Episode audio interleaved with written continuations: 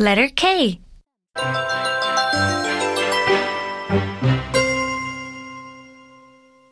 One.